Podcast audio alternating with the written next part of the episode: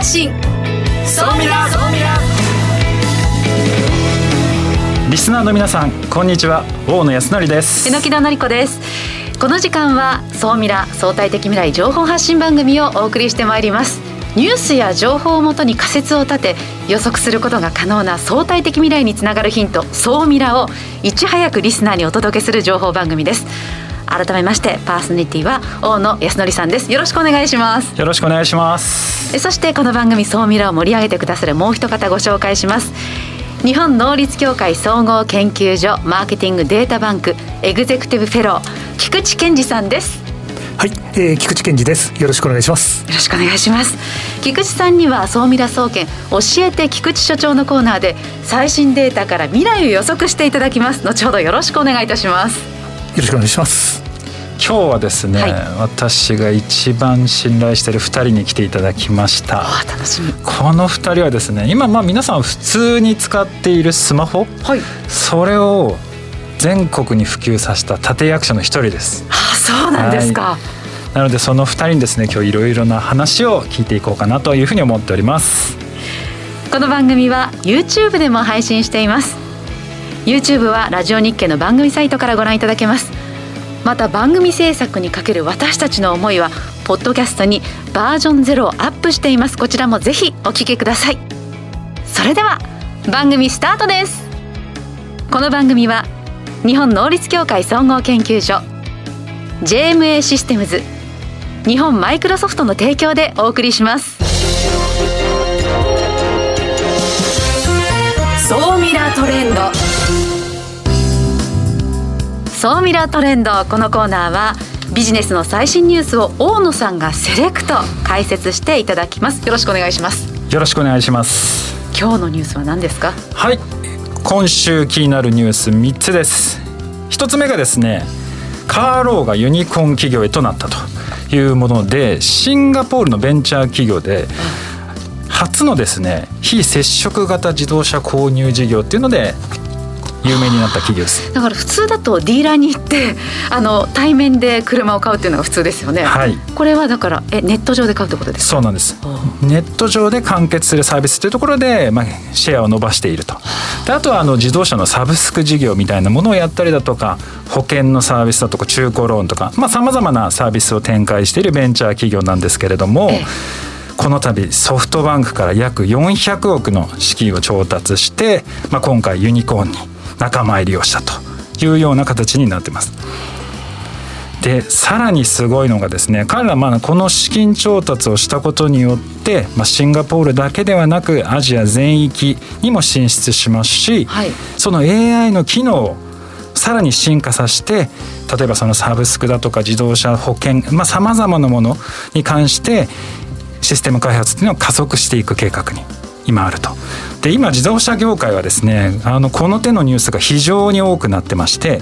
あのかなりですね今自動車産業が大きく今変わろうとしていると、まあ、そのうちの一社がまあ彼らになると。テスラもネットで買えますよね。はい、日本で自動車でそしてネットで買えるとこってあります？まだ日本では出ていないですねこれからおそらくそういった企業も増えてくるのかなというふうに思います、はい、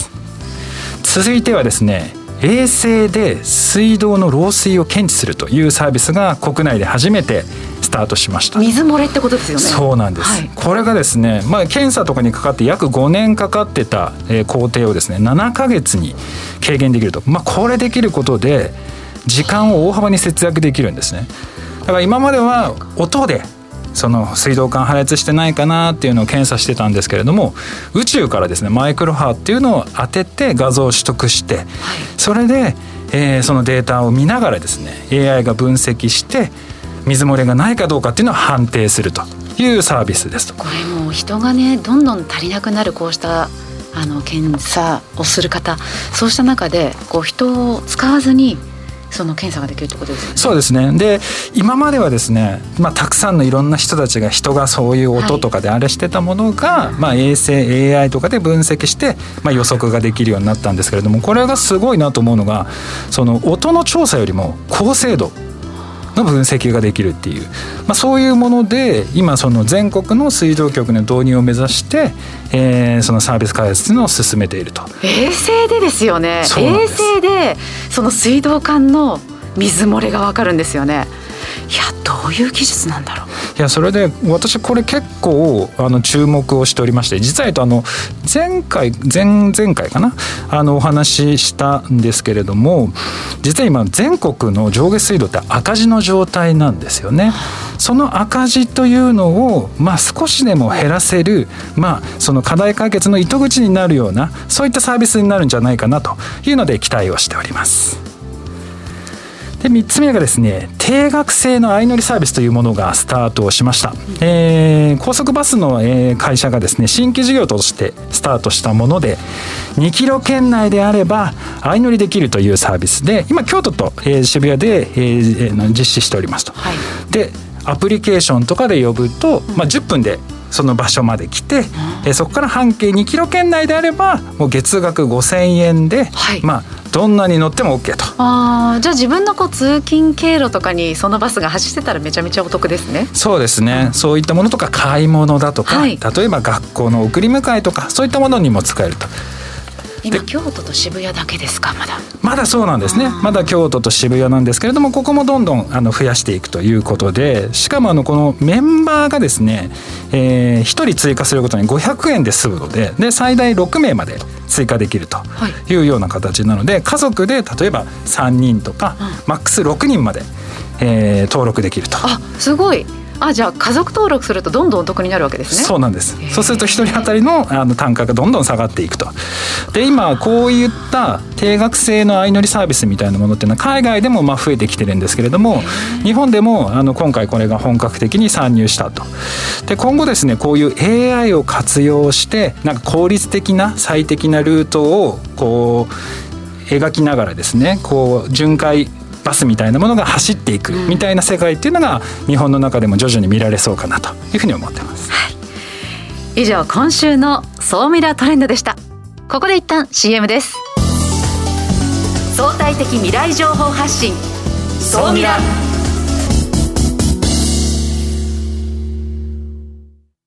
経済価値観テクノロジー激変する世界に生きる全ての人々がより良い未来をつかみ取るためにマイクロソフト Azure はビジネスにご活用いただけるクラウドサービスです。既存システムから乗り換えたいスタートアップでコストを抑えたい方プログラミングフリーで今すぐ使える AI から RPA まで12ヶ月間無料でお試しも可能。まずは「総ミラ」ウェブサイトバナーをクリック。総ミラー総研教えて菊池所長。最新データから未来がわかる総ミラ総研教えて菊池所長のコーナーです。菊池さんよろしくお願いします。はい、えー、よろしくお願いします、えー、番組の総合研究所のですね所長を務める菊池です。よろしくお願いします。早速今週の総ミラ総研注目データ教えてください。はい。今日の注目データは驚異のびっくりですね。4万8000%、うん、というのが今日の注目データです。4万4万8000%さて何でしょうと。なんかの成長ですよね。そうですね。へえ、はい、すごすぎますねなんかね、はい、ではお答えしていきましょうか。はい。これはあの前回もそうだったんですけども世界には知っておいた方がいいランキングデータっていうのがあります。今日も総ミラを聞いていただいている皆様に一つ有益なデータを紹介したいと思います、はい、今日今日紹介するのは FT ランキングまあ、日経グループとしてもおなじみのフィナンシャル・タイムズが出している FT ザ・アメリカズ・ファステスト・グローイング・カンパニーズ2021ち。ょっと長いでしょうか？あのネットとかで見ていただくときには FT ズ FT ザ・アメリカスそこまで検索していただくと多分見つけられると思います。FT ザ・アメリカスはい。でこれ何かというと、ええ、はい。アメリカにおいてあのアメリカにおいて北米南米両方含みますけどもとんでもない勢いで成長している会社。500社ほどのランキングをですね。いやものすごい数の企業の中からランキングを取っていると。そしてそのナンバーワン2021のナンバーワンに輝いたのがアップグレードという会社。アップグレード。えそれがさっきの4万8000%はい、えー。成長率2016年から2019年までのその平均成長率ですね、4万8000%も成長する会社。すごすぎる。う売り上げがこれだけ伸びた、そうですね。はい。何の会社なんですか？アップグレード。さあこれが何の会社なのかというのいやが、ーなんだろう。はい。アップグレード。えなんか？自分の人生をプラスにしてくれる？え、素敵ですね。はい。そうですね。あのアップグレードっていうのはあれですね。日本でいうところのあの個人向けの消費者金融なんですよ。あのですからまあ今の言葉で言うとフィンテックですね。はい、ただ何をやってそんなに伸びたかということをリスナーの皆様にも興味がある方はぜひ調べてみてほしいんです。でもえ消費者金融ですよね、はい。えこのコロナではい。やっぱりそのお金がえでもどうでしょう。えでも助成金めっちゃ出てるのでそんなに困ってる方があいらっしゃらない。どう？まあでもやっぱり一般の生活をされている方の中でもあのクレジットカードの機能とはい。個人向けのローンの機能というのを両方持っていて、まあ、あの詳しくご紹介すると長くなってしまうんですけどもあのそういうことをやってらっしゃる両方つまりお客様個人の顧客に対してとっても優しいモデルを形成している会社で多分日本の金融機関の方が見てもああなるほどそういうやり方があるんだ。これは今までこういうサービスはアメリカにはなかったんですか？あのおそらく類似のものというのは過去の歴史の中ではあったんだと思います。ただやっぱりスタートアップでギューンと出てくる会社っていうのは何かの感激をついてつまり隙が必ずあったはずなんですね。そうじゃないとこんなに成長することはできないその背景にあることをいろいろ調べていくとこういうデータを見ていく価値が上がりさらに未来を考える大きなヒントになっていく。ということなんじゃないかなっていうふうにですね私なんかは考えながら今日はこれを紹介をしていると。いやーこのランキングは見といた方がそうですよいいね日本のビジネスのヒントにもありなりますよね。このランキングなんですけど、ええ。正直言うと見たことがない企業ばっかりなんですけど、はい。前回のっていうのはまあまあ聞いたことあるなとか、うんうんうん。見たことあるなって企業が多かったんですけど、CNBC ランキングでしたよねそうなんですよ。よ今回の見ると全く聞いたことがない企業が多いなっていう印象なんですけどややっぱり前回のよりかはどちらかともうワンランク下がるというか。うーんそうですね。いや逆に競争の激しさを物語ると。なるほど。ええ。2位はサムサラ3位はグッドフード、はい。4位はレンテック5位はアウター、ええ。いやまさにこの中にはい。これからの総ミラーを支える会社がある、でもこれ一個特徴があるなと思ったのは前回のランキングとカテゴリーが上位入ってるのが大体同じですね。うんうんフードテックだとか、はい。あとヘルスケア系とか。なんかこの辺は大体その大手の通信会社が出資してるところも大体そういうのがカテゴリーはやっぱ多くなってくるし、なんかその辺の部分はちょっと似てますよね。あそうですねただあのこのランキング自体はまだまあ始まって間もないというかまだ2回目なんですね。えー。アメリカのランキングはまだ2回目なので、それで言うともう今から来年のランキングも楽しみですし、今まさに大野さんのおっしゃった視点で比較の視点なんですよね、そうですよね。あの2020年にランキング入ったやつがトップ10の中に1社しか入ってないっていう。だからはい。ほとんどがもう去年入ってた人たちはもうランク外になってるっていう。そうですね。そのあたりも含めて変化とどういう業界の人がいて一体何をついてどんな隙をついて上がってきてるのかというのを見るのがこのデータを通じて未来を見る一つの大きなコツになるというふうに思います。ちなみにこの中からはい。菊池さんはどこがさらにこう成長してくるとはい。予測されますか？500社あるんですけども簡単にだけ申し上げておきます。はい。第11位のええスマイルダイレクトクラブ。ススマイルダイレクトクラブ。この社名を多分覚えておかれるといいと思います。スマイルダイレクトクラブ、はい。ちなみに何の会社ですか？え歯の矯正です。あー。はい。歯の矯正です。歯の矯正でベンチャー企業？はい。いやーでも調べていただくと分かります。なるほどまあ、この会社はそうですね。そうですね。いやー、総ミラを聞いていただいている方には、スマイルダイレクトクラブ、何の会社を紹介してるんだろうなっていうのをチェックいただけると、この番組の楽しさがまた増してくるっていう感じだと思います。ありがとうございますここで日本能率協会総合研究所マーケティングデータバンクからのお知らせです。最先端の情報収集、新規事業のアイディア創出やビジネス研修などを検討中のあなた、大野さん、そして菊池さんと直接お話をしてみませんか？ご希望の方はマーケティングデータバンクの頭文字 MDB と検索。同社のホームページの問い合わせフォームからご連絡ください。もしくは電話番号東京03 03-6435-6906 03-6435-6906までご連絡ください。以上、総ミラ総研教えて菊池所長のコーナーでした。相対的未来情報発信。総ミラ。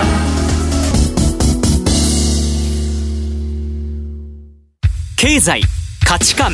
テクノロジー。激変する世界に生きる全ての人々がより良い未来をつかみ取るためにマイクロソフト Azure はビジネスにご活用いただけるクラウドサービスです。既存システムから乗り換えたいスタートアップでコストを抑えたい方プログラミングフリーで今すぐ使える AI から RPA まで12ヶ月間無料でお試しも可能。まずは「総ミラ」ウェブサイトバナーをクリック。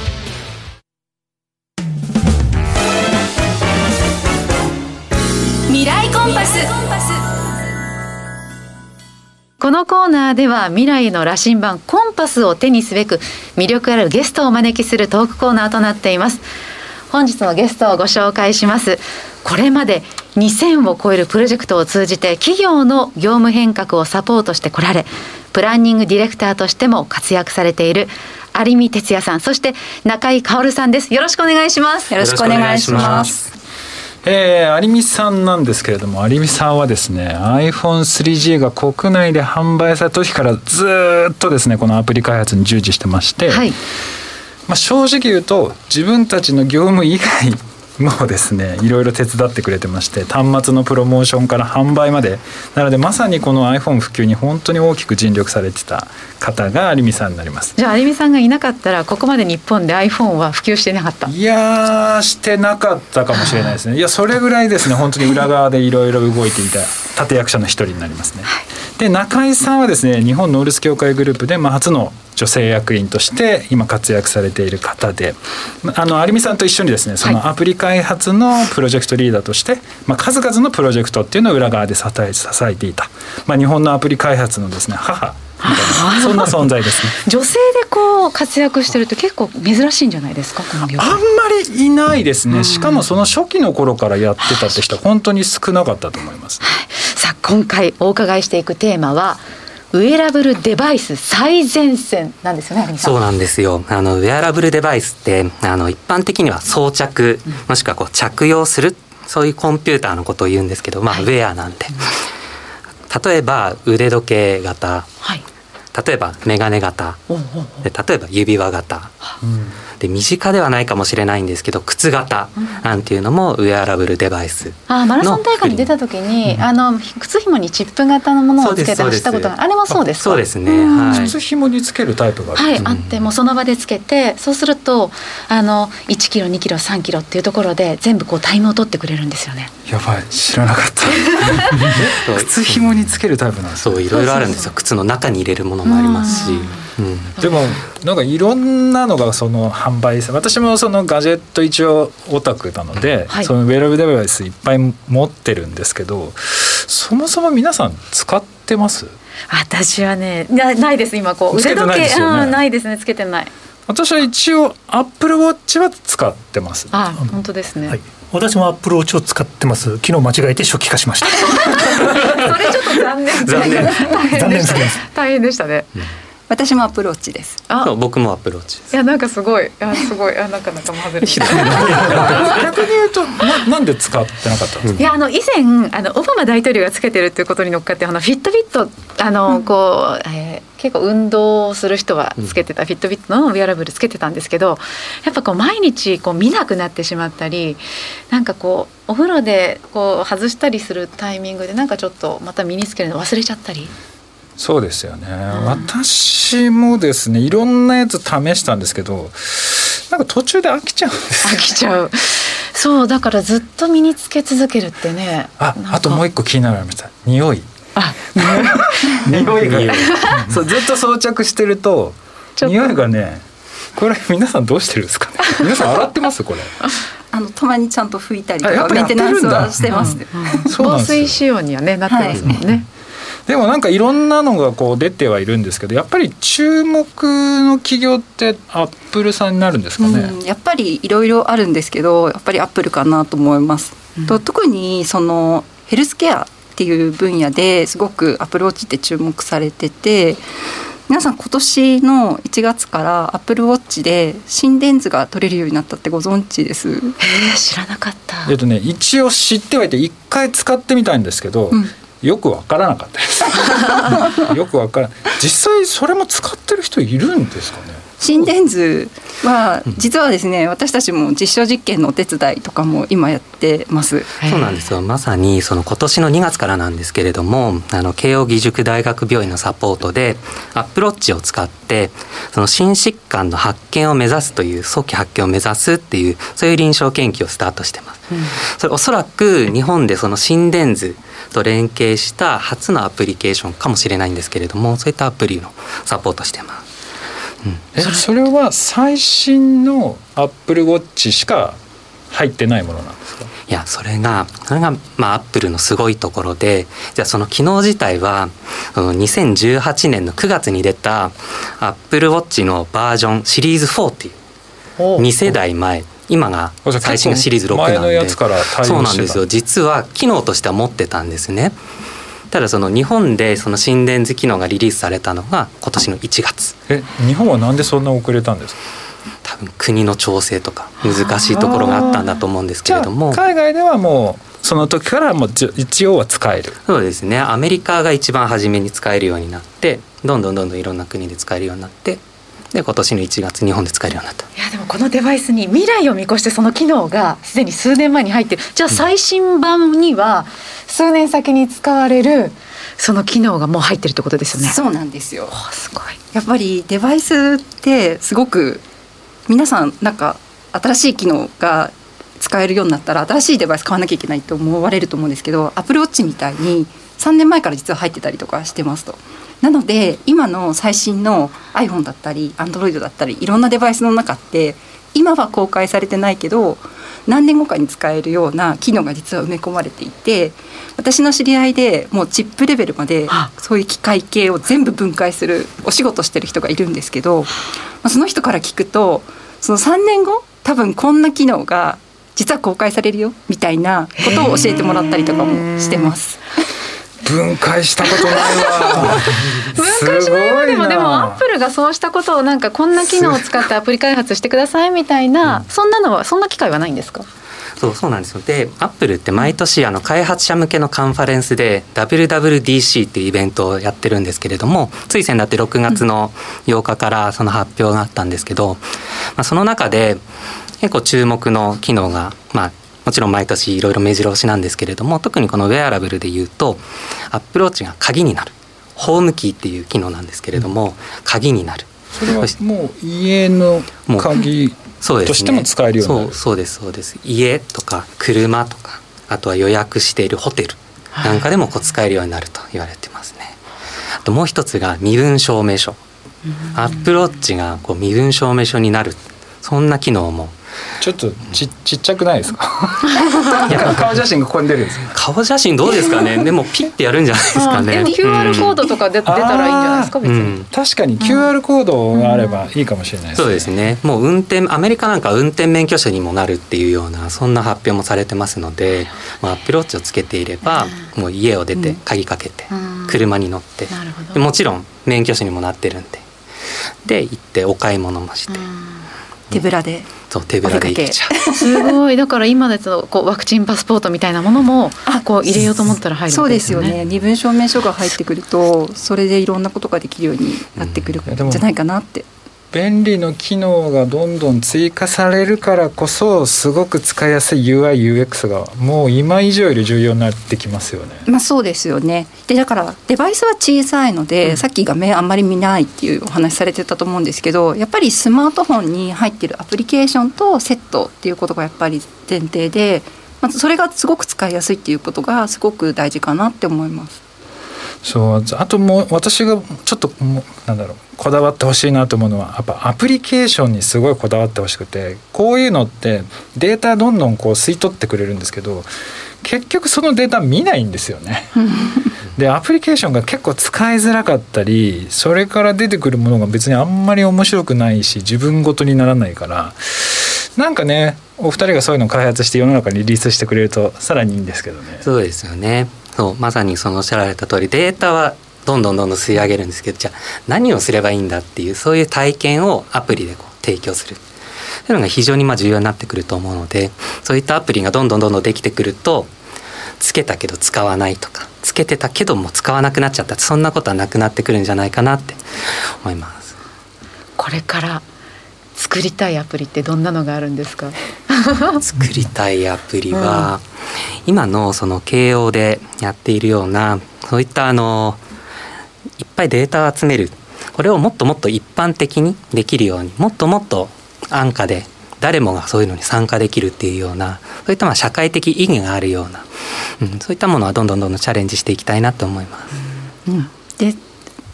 データは集めるんですけどさっき大野さん言ってくれたようにそれを自分にすごく分かりやすく返してくれて誰もがなんか嬉しいなって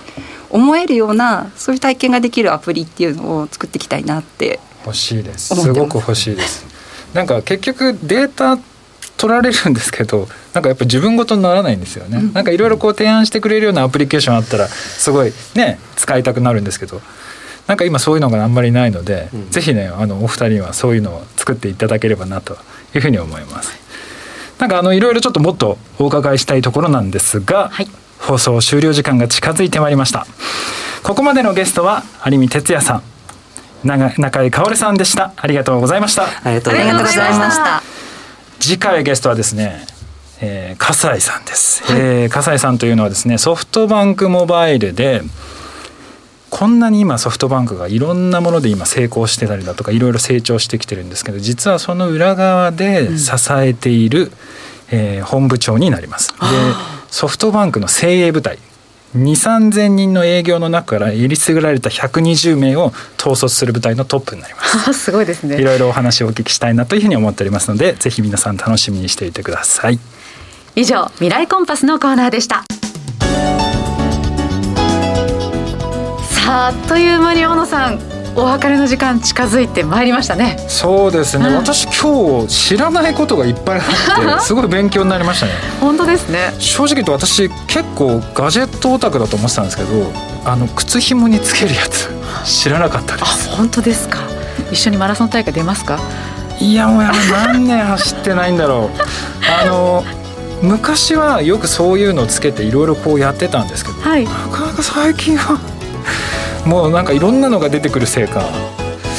なんか年取ったのかちょっと。ちょっとやんわりと一緒に出るのをね断られましたけれども、はい、この番組はラジコのタイムフリーポッドキャスト YouTube で放送後も聴取視聴ができます。ぜひいいねや登録もお願いいたします。番組のホームページより感想ご感想も受け付けています。どうぞよろしくお願いいたします。菊池さん今週もありがとうございました。ありがとうございました。この番組は日本能率協会総合研究所 JMA システムズ日本マイクロソフトの提供でお送りしました。